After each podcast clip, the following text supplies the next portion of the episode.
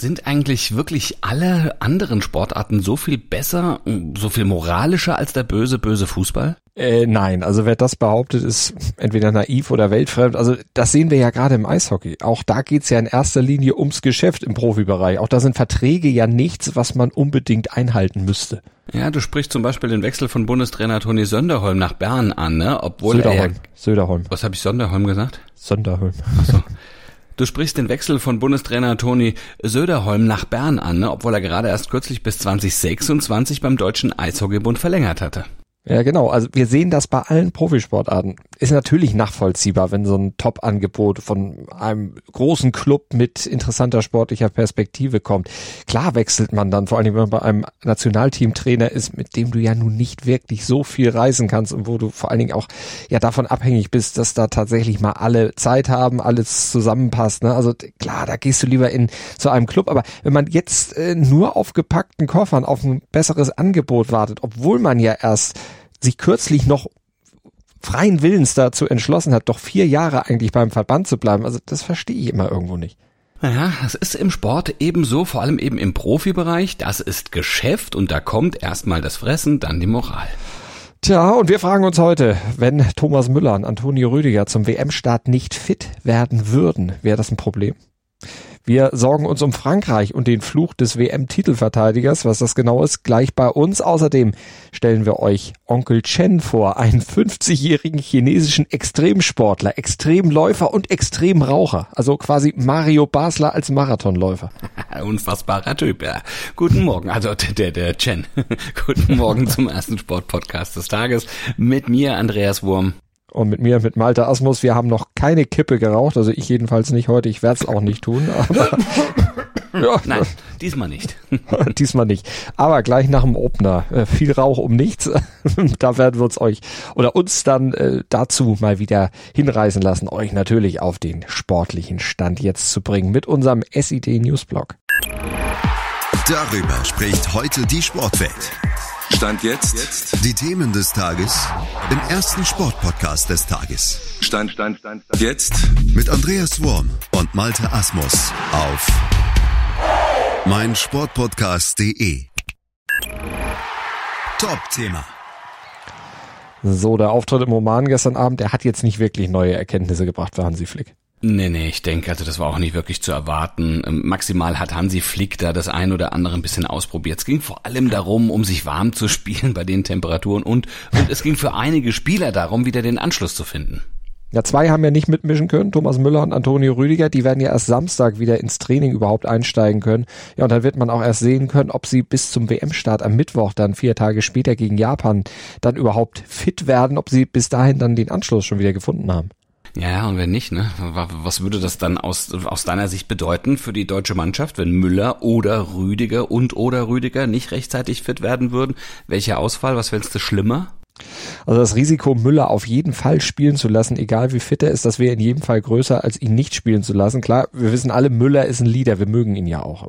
Galt ja auch immer als unverzichtbar. 118 Länderspiele, 44 Tore, das spricht natürlich für sich. Aber Stand jetzt hat Flick auf der Position, wo Müller spielt, eigentlich jede Menge Auswahl. Da ist er bestens besetzt.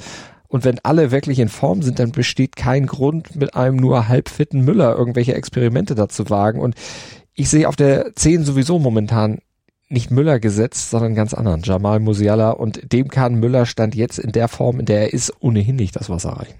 Ein Ausfall von Müller wäre also durchaus verkraftbar und zu kompensieren, obwohl ich ihm gönne, dass er eigentlich einen ganzen, einen ganzen Haufen voll Tore schießt, denn er jagt ja schließlich den Rekord des Bombers der Nation, ja, beziehungsweise ähm, da kann er noch drankommen, aber möglicherweise mit, ich glaube, sieben Treffern würde er dann ähm, Miroslav Klose einholen. Also ja, ja.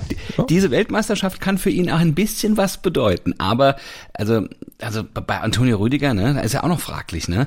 Äh, der war eigentlich als Abwehrchef gesetzt, ne? Ja, aber Stand jetzt ist er noch an der Hüfte verletzt, hat bisher nur individuell trainieren können und sein Ausfall, der würde Flick definitiv deutlich härter treffen als der von Müller. Also würde nämlich der laute Anführer in der Defensive fehlen, ein international erfahrener Mann, ein Mann von Real Madrid, und der ja auch mit Chelsea schon die Champions League gewonnen hat. Also schnell, zweikampfstark, Kopfballstark vom Gesamtpaket her. Allen anderen, die da sonst noch als Innenverteidiger mitgefahren sind, klar überlegen und den gleichwertig zu ersetzen. Also das wäre schon eine wirklich heftige Aufgabe für Flick und das wäre auch eine heftige Aufgabe für alle, die da dann an seiner Stelle spielen müssten. Analyse. Apropos ersetzen, die Franzosen haben ja eine ganze Liste an wirklich großen oh, Namen. Ja. ja. Didier Deschamps ähm, muss wirklich ein paar ersetzen. Pogba, Kante, Kimpembe, Nkunku jetzt auch noch dazu. Äh, dazu kämpfte ähm, Benzema ähm, zuletzt mit Plessur und Griezmann findet im Nationaltrikot seit Monaten nicht zu einer brauchbaren Form. Ich meine, wenn du alleine diese Namen hörst und solche Ausfälle, ja.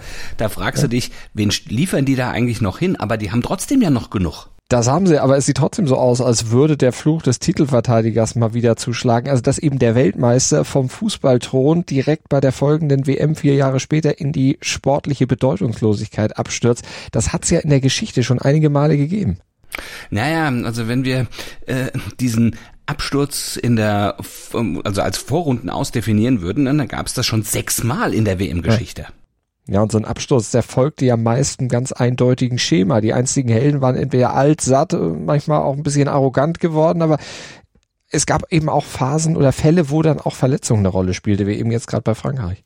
Ja, lass uns mal die sechs Absturzfälle durchgehen. Ja, es ging ja schon 1950 los mit Italien. Die waren als Titelverteidiger nach Brasilien gereist. Ja, okay, stimmt, aber deren Titel, der lag ja dank des Zweiten Weltkriegs schon zwölf Jahre zurück. Also so ein richtiger Titelverteidiger im klassischen Sinne waren sie natürlich nicht, aber die hatten ja noch ein anderes Handicap äh, vor dem äh, Weg oder vor der Reise nach Brasilien äh, zu verkraften gehabt. Die waren durch den Schock nach dem Flugzeugabsturz des Serienmeisters FC Turin im Jahr zuvor ja auch extrem geschwächt. Da war ja die komplette Nationalmannschaft, also das komplette Rückgrat der Nationalmannschaft mit verunglückt gestorben. Die fuhren also nur mit einer Notelf dann tatsächlich nach Brasilien und weil sie alle durch diesen Flugzeugabsturz des FC Turin traumatisiert waren, sind sie auch lieber per Schiff nach Brasilien gereist. Eben diese lange beschwerliche Fahrt haben sie auf sich genommen. Ja, da hatten sie auch noch Pech, dass sie nach Indiens kurzfristigem Rückzug in eine Dreiergruppe kamen, wo dann nur der Gruppenerste eben weiterkommen konnte. Und dann haben sie gleich das erste Spiel verloren. Ja, und dann war der Zug im Grunde schon abgefahren. Ja.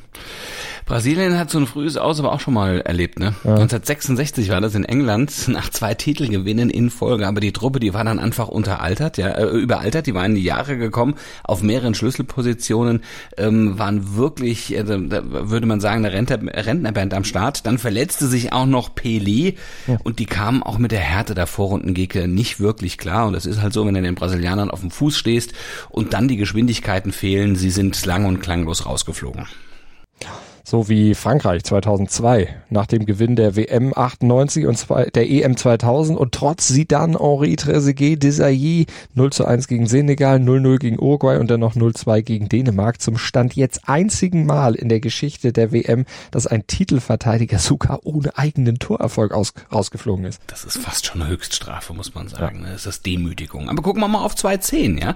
Ähm, das war in Südafrika da waren zum Beispiel wieder die Italiener dran. Ne? Die hatten in Südafrika im Kern auf die Weltmeister von 2006 gesetzt. Cannavaro, Gattuso, Pirlo, die waren alle jenseits der 30. Dann verletzte sich auch noch Rückhalt Buffon und dann wurden sie in der vermeintlich einfachen Gruppe mit Paraguay, mit Neuseeland und mit der Slowakei sieglos letzter. Mhm, passiert aber auch den Spaniern 2014 nämlich, die zuvor über Jahre hinweg ja die Fußballwelt wirklich dominiert hatten, zweimal Europameister geworden sind, einmal Weltmeister waren und äh, ja auch Xavi und Iniesta mit im Team hatten und dann verloren die 2014 in Brasilien 1 zu 5 gegen die Niederlanden. Die wurde richtig auseinandergenommen und dann zerfiel die gesamte spanische Dynastie da in ihre Einzelteile. Torwartlegende Iker Casillas, der drei Gegentore verschuldet in so einem Spiel. Das ist dem auch sonst nie passiert.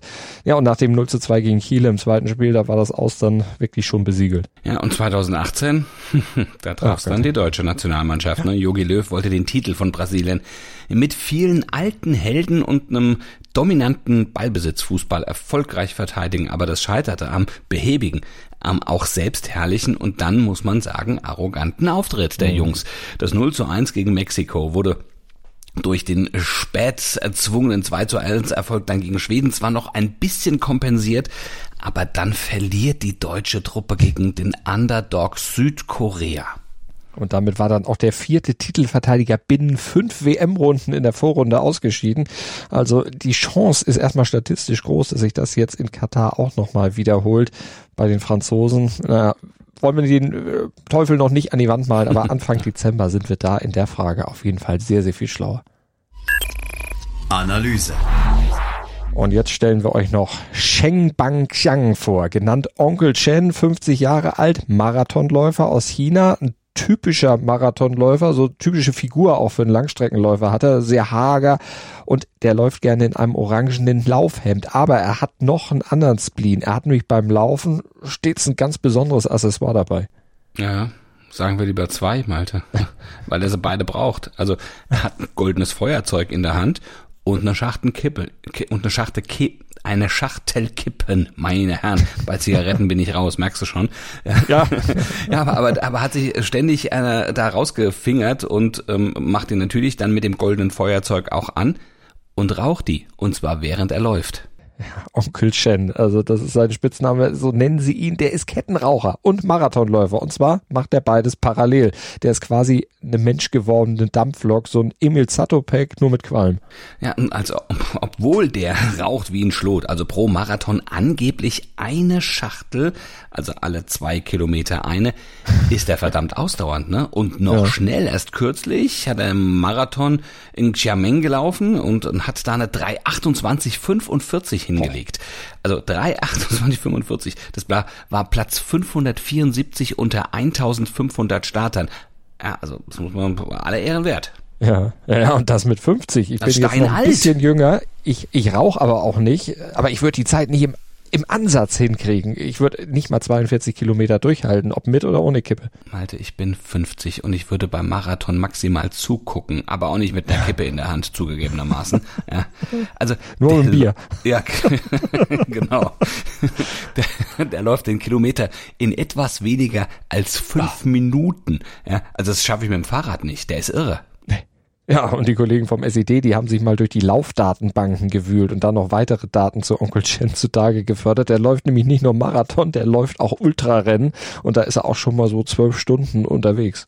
Ja, da sollte aber dann schon mal eine, also eine Stange kippen einpacken, ne? Denn, also als Vorrat, weil ähm, die braucht er, bis er dann wirklich im Ziel ist. Ja, alle zwei Kilometer eine, das äh, wird dann schon, das geht dann schon in die Mengen da. Aber, äh, aber weißt du, warum der beim Rennen raucht? Also hm. das haben zumindest die Chinesen scherzhaft jetzt gesagt, weil der Smog da in den großen Städten so heftig ist, dann nutzt er die Zigaretten, um so ein bisschen frischere Luft zu bekommen. Das bringt der Sporttag. Stand jetzt. Am achten Spieltag der Euroleague sind beide deutsche Vertreter gefordert, aber Berlin trifft als Tabellenzehnter auswärts auf Real Madrid. Bayern München ist derzeit 16.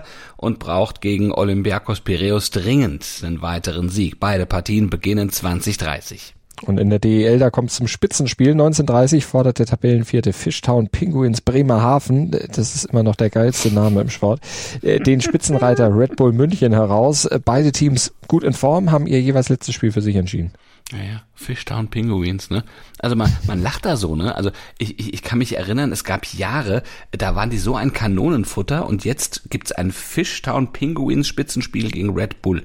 Das ist aller Ehren wert, muss ich sagen. Also, wobei na Bremerhaven jetzt auch nicht die ausgewiesene Eishockeystadt ist. Naja, also ihr entscheidet euch morgen früh ab 7.07 Uhr und dann hoffentlich wieder für uns im Podcatcher eurer Wahl. Einfach abonnieren, dann ab 7.07 Uhr reinhören, nichts verpassen und natürlich gern auch bewerten. Wir hören uns auf jeden Fall morgen, würde ich sagen. Gruß und Kuss von Andreas Wurm und Malte Asmus. Und Pinguins ist doch eigentlich auch noch total falsch. Eigentlich heißt das doch im Englischen Penguins und nicht Pinguins. Also das ist so ein komischer Mischmasch, wer sich das ausgedacht ja, ja, hat. Ja, ja, also und, und das Bremerhaven, ne? In, in, in der ja. Eishockeystadt. Das ist bekannt für alles, nur nicht für Eishockey. Aber ist gut. Und nicht für Englisch offensichtlich. Ja.